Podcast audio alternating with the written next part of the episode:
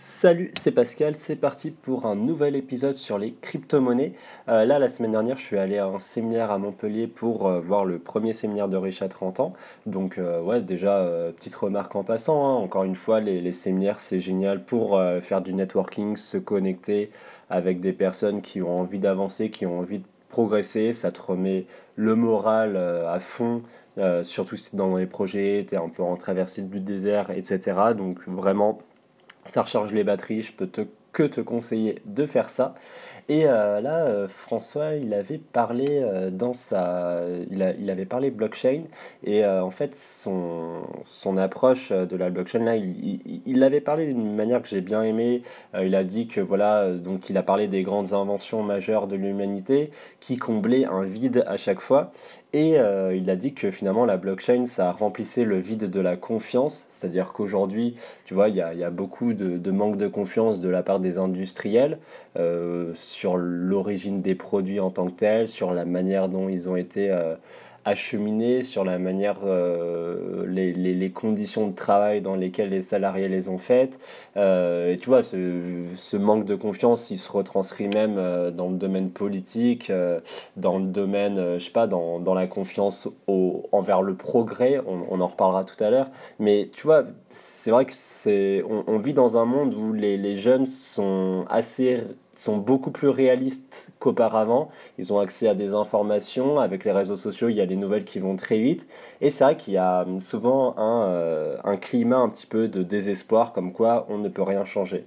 Et du coup, là, François, il disait, c'est vraiment avec euh, donc la blockchain qu'on va pouvoir authentifier les données et du coup combler ce, ce vide de de la confiance qui, qui est au cœur de notre société d'aujourd'hui.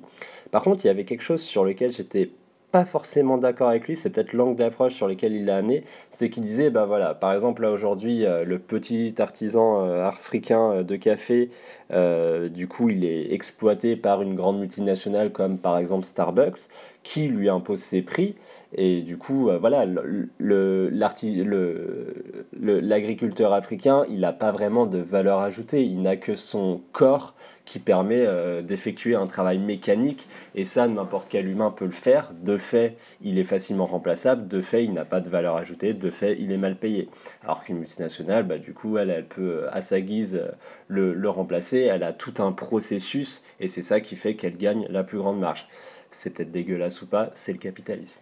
Mais et du coup il, François disait avec la blockchain euh, ce, ce, petit artisan pourrait du coup s'affranchir donc de cette euh, chaîne euh, de distribution qui se fait en faveur du distributeur et euh, ça pourrait lui permettre donc de, retrouver un commerce plus équitable, par exemple de, de, se faire subventionner notamment par du crowdfunding, donc ça c'est évidemment une tendance qui se propagera de, de plus en plus.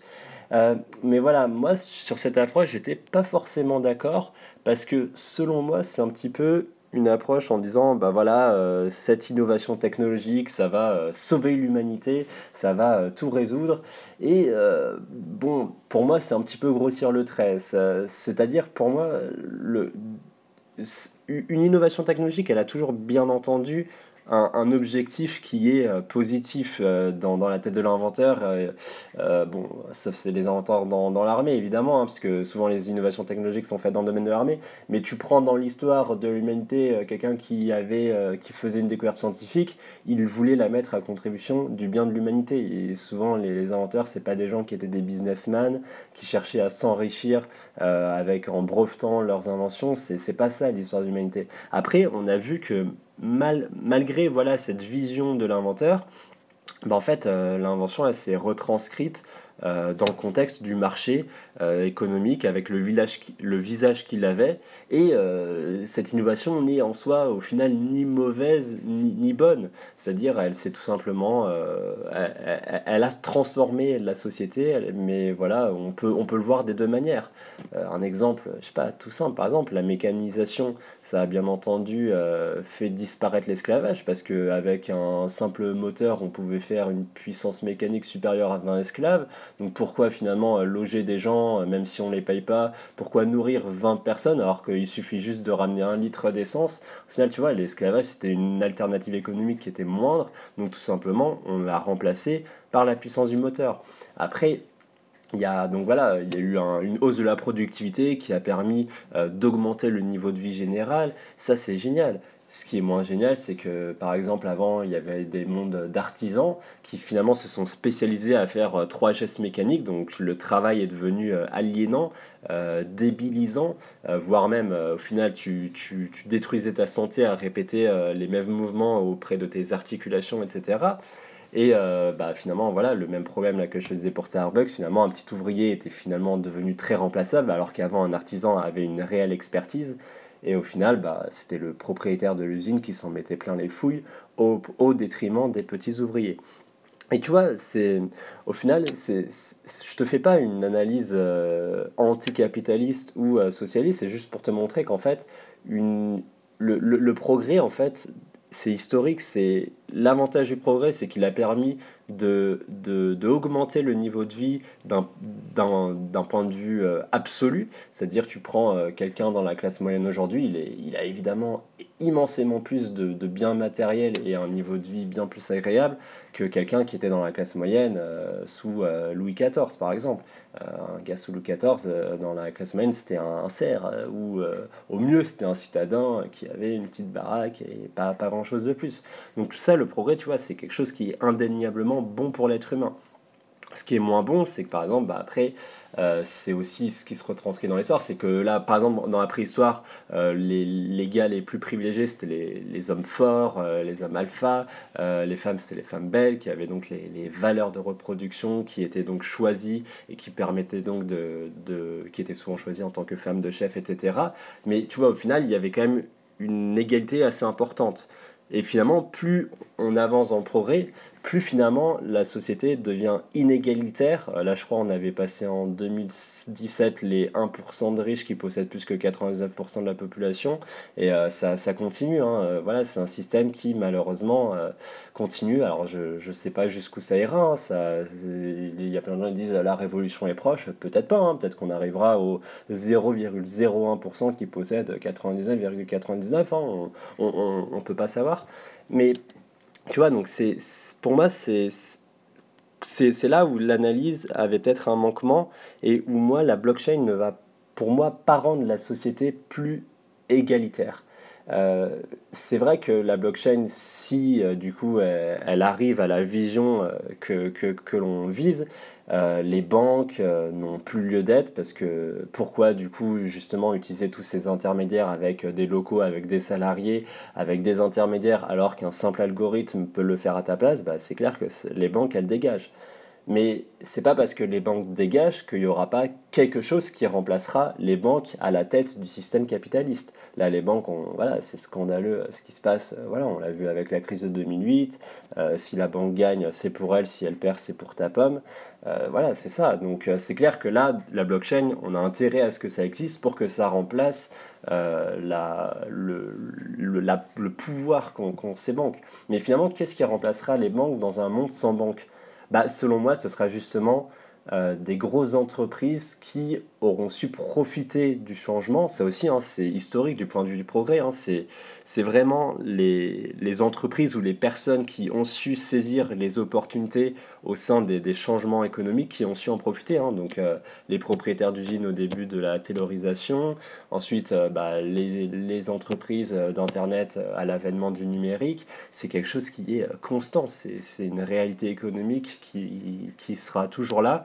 Et clairement, bah, là, dans le monde de la blockchain, celles qui seront bloquées sur le, paiement traditionnel, euh, le, le, paiement par carte bancaire et qui refusent de s'intéresser à la blockchain, euh, c'est des entreprises qui risquent euh, de disparaître. C'est aussi ça où le capitalisme a quelque chose de bon, c'est que ça met sans cesse en compétition des entreprises et qu'au final, c'est seules celles qui savent produire la meilleure valeur ajoutée au sein du marché qui survivent.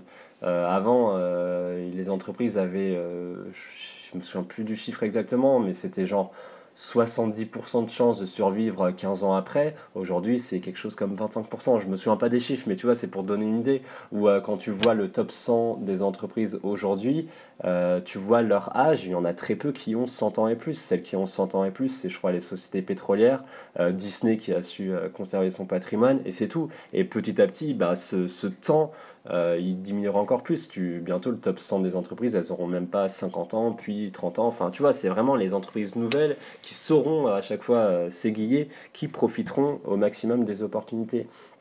Donc voilà, pour moi, c'est là où je pense la blockchain, il ne faut pas voir ça comme euh, non plus une solution à tout. C'est euh, quelque chose qui fait partie euh, du, présent, mais du futur aussi, hein, parce que là, voilà, le futur, il ne s'est pas encore bien diffusé partout. Mais ce, sera quelque chose qui existera au même titre que peut-être l'intelligence artificielle, les ordinateurs quantiques, le transhumanisme, avec tous les programmes en chirurgie, en médecine. Euh, il y a plein de choses positives à prendre là-dedans et il y a plein de choses négatives aussi.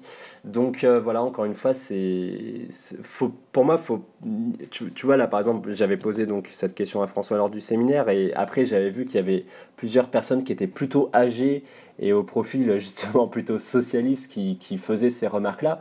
Pour moi, tu peux pas non plus juger la blockchain par rapport à ça. La blockchain, c'est juste euh, un visage du progrès qui montre que ça évolue dans cette situation euh, parce que bah, justement voilà c'est pas acceptable que il euh, y a un manque de confiance que les banques euh, fassent ci fassent ça donc pour moi la blockchain c'est normal qu'elle ait été inventée hein. elle a été inventée en 2009 après la crise de 2008 hein. donc voilà il n'y a, y a rien qui se crée par hasard c'est tout se crée à partir d'un besoin et, et c'est là où je veux dire, au final, faut pas, faut pas être extrémiste dans un côté comme dans l'autre. Faut pas dire, waouh, la blockchain c'est génial parce que en plus j'ai investi dessus depuis deux ans et que je vois que ça fait x10, donc je me dis c'est génial. Euh, ça, c'était Marketing Mania qui avait fait d'ailleurs une vidéo super intéressante à ce sujet où il parlait des biais cognitifs qui pouvaient être liés à la blockchain. Tu sais, euh, un exemple tout simple, euh, enfin voilà, genre quand tu as les médias qui te font en décembre 2017 qui te disent si vous aviez investi un euro dans le bitcoin il y a 5 ans, vous serez millionnaire aujourd'hui. Enfin, ça, c'est des trucs qui servent tellement à rien à dire. Enfin, oui, d'accord, merci. Euh, merci les médias pour me partager cette nouvelle de, de qualité sensationnelle. Mais enfin, vraiment, je, je l'aurais trouvé tout seul. Et enfin, maintenant, ce qui est intéressant, c'est qu'est-ce que je fais aujourd'hui? Et, euh, et, tu vois, en plus, c'est des avis cons, parce que du coup, ça, ça, donne aux gens euh, l'impression d'une opportunité qu'ils ont manqué, et ils pensent que du coup, maintenant, c'est trop tard d'investir dans la blockchain ou même euh, dans le Bitcoin, alors que c'est pas du tout trop tard, on, on est qu'au début. Et c'est là justement où il y a une petite musique qui se rallume, pardon. Et, euh, et, et, non plus, tu vois, faut pas aller dans l'autre côté inverse où faut dire, bah voilà, du coup, euh, la blockchain c'est de la merde parce que ça va, euh, ça va encore enrichir les riches ou etc. Non, enfin, à, à titre, au titre du particulier que tu es aujourd'hui, tu as tout intérêt à être dans les premiers à investir dans une innovation qui ne s'est pas encore diffusée à 100% de la population. Euh, le, nombre, mais, mais imagine si tu étais au début d'Amazon, au début de Apple, ou etc., et tu investis les premiers euros dedans. Euh, encore une fois, je te dis pas euh, investis, je sais pas moi, 1000 euros, 3000 euros, si, si t'es pas confiant, commence avec 50, 100 euros, tu les laisses, tu les laisses 40 ans et tu verras à la fin combien ça met franchement, tu, tu vois, tu prends pas beaucoup de risques. Alors qu'au contraire, justement, tu pourrais te retrouver dans le même cas du média qui, 5 ans encore après, te dirait eh ben, si vous aviez investi un euro en 2017, eh ben, vous auriez pu être millionnaire. Enfin, tu vois, c'est, au final, tu prends pas beaucoup de risques à, mettre un petit peu d'argent. Euh, tu vois, sans, y croire forcément. Moi, je te fais juste une analyse qui. Qui, est hein. je suis pas de, devin, je suis pas futurologue ou etc. Après, euh, voilà, je me renseigne sur la science, je me renseigne sur euh, l'ingénierie, sur le, marché. Euh, là, je, je, me lance dans une activité de web entrepreneur, donc forcément, j'ai une analyse un petit peu plus stratégique que ce que je pouvais l'avoir avant. Mais c'est clair que ça, ça reste que ça, hein, je ne suis pas ton conseiller. Mais voilà, moi je pense que c'est encore une fois, c'est la blockchain, c'est intéressant. Faut, faut s'y mettre, voilà, avec une, une vision un peu maligne de la chose, avec un intérêt financier évident quand, si, tu, veux investir là-dedans.